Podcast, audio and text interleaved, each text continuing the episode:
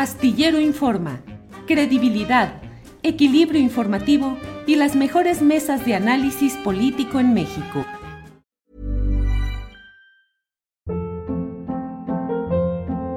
Hold up. What was that? Boring. No flavor. That was as bad as those leftovers you ate all week. Kiki Palmer here, and it's time to say hello to something fresh and guilt-free. Hello Fresh. Jazz up dinner with pecan-crusted chicken or garlic butter shrimp scampi. Now that's music to my mouth. Hello Fresh. Let's get this dinner party started. Discover all the delicious possibilities at hellofresh.com. I'm Sandra, and I'm just the professional your small business was looking for. But you didn't hire me because you didn't use LinkedIn jobs. LinkedIn has professionals you can't find anywhere else, including those who aren't actively looking for a new job but might be open to the perfect role, like me. In a given month, over 70% of LinkedIn users don't visit other leading job sites. So if you're not looking on LinkedIn, you'll miss out on great candidates like Sandra. Start hiring professionals like a professional. Post your free job on linkedin.com/achieve slash achieve today. Gracias, Adriana. Estamos muy al pendiente de Gracias. ustedes. Gracias. Gracias, Marta Olivia. Un fuerte abrazo a Marta Olivia López. Ella es periodista y directora de En 2x3 Tamaulipas. Y ya empezamos con la mesa. Se nos hizo un poco tarde. Les pido perdón a mis compañeros, Salvador Frausto y Jorge Meléndez, que ya andan por acá listísimos. Feliz año, Jorge Meléndez. ¿Cómo estás? Eh, Feliz año para ti, para Salvador, para Julio, para todos los que hacen posible este programa y para la audiencia. Y no te preocupes, estamos aquí comenzando el año, pero tranquilos y dispuestos, como siempre, a analizar la realidad. Gracias, Jorge Meléndez. Salvador Frausto, feliz año. Feliz año, Adriana. Me da mucho, mucho gusto participar en esta primera mesa del, del año. Igual un gran abrazo para mi querido eh, Jorge y les deseo a- al auditorio y a ustedes lo mejor de lo mejor. Nos va a ir increíble este 2023. Que así sea, que así sea. Gracias, Salvador Frausto. Jorge Meléndez, pues empezamos esta mesa con el tema de la Suprema Corte de Justicia porque pues fue muy rápida el proceso, hay que, hay que decir que sí fue rápido, nos agarró ya en los últimos momentos previos al programa corriendo, pero pues ya se sabe que la ministra Norma Piña es la presidenta de la Suprema Corte de Justicia de la Nación, incluso ya tomó posesión. Hoy el presidente también López Obrador eh, en la conferencia mañanera hacía referencia pues a este tema y, e incluso decía que eh, pues no va a declararle la guerra al Poder Judicial y que será respetuoso de los resultados de esta elección. ¿Qué opinas de esto que está pasando, Jorge? Pues no tiene por qué declarar la guerra. Yo creo hay que esperar. Eh, Leí ya y esta ministra pues tiene un currículum muy grande y muy interesante, desde maestra de escuela primaria hasta muchas tesis, muchas posiciones y demás. Y la votación, según los informativos, pues fue muy cerrada. En la tercera ronda ganó 6 a 5, por lo cual quiere decir que el que debe estar muy desencantado es el ministro Alfredo Gutiérrez Ortiz Mena, que había sido denunciado como un personaje cuando estuvo en el, en el SAT, en la Secretaría de Administración Tributaria, le había condonado a muchos personajes el pago de impuestos. Hay por ahí un personaje que se mete en todos los medios y que sigue debiendo impuestos que se llama Ricardo Salinas Pliego. Y creo que es importante no tener en la Suprema Corte alguien que les eh, pues eche la mano a quienes han saqueado este país de una manera o de otra, a los empresarios, a los industriales, a las eh, eh, empresas extranjeras. Y el, yo veo que esta persona que dijo muy bien que rompieron el techo de cristal porque por primera vez una mujer está como presidente de la Suprema Corte de Justicia, pues puede ser una muy buena opción. Y yo no creo que haya que declararle la guerra a nadie, sino hay que esperar.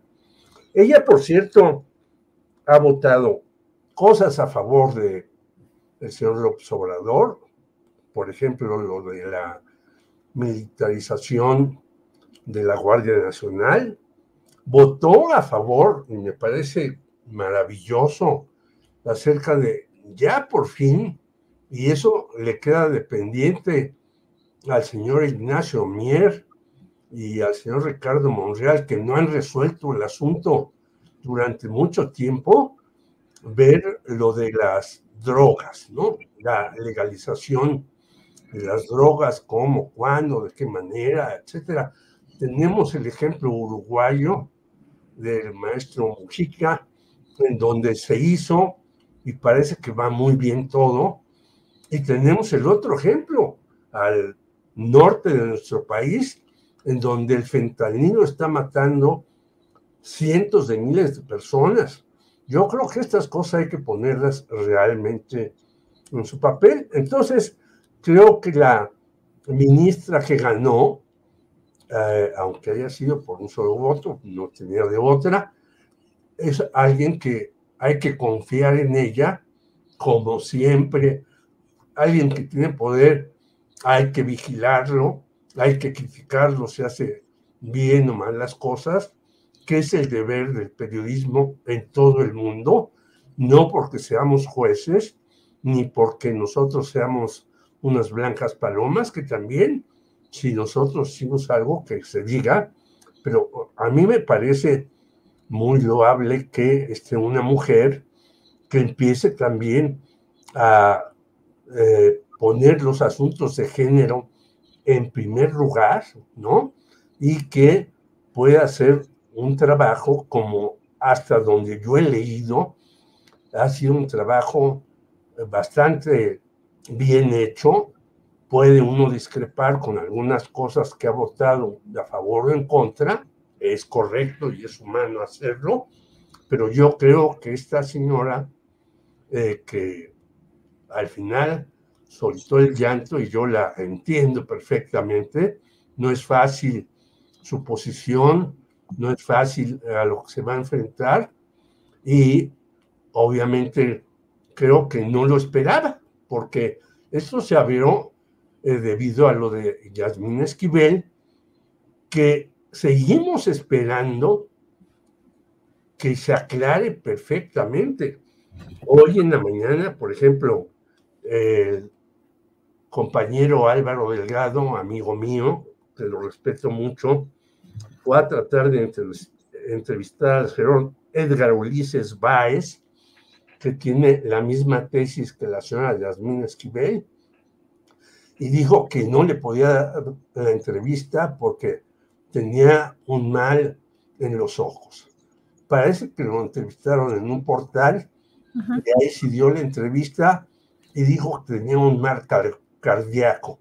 Entonces, este señor Báez, pues ya no sé si tenga varias, varios males.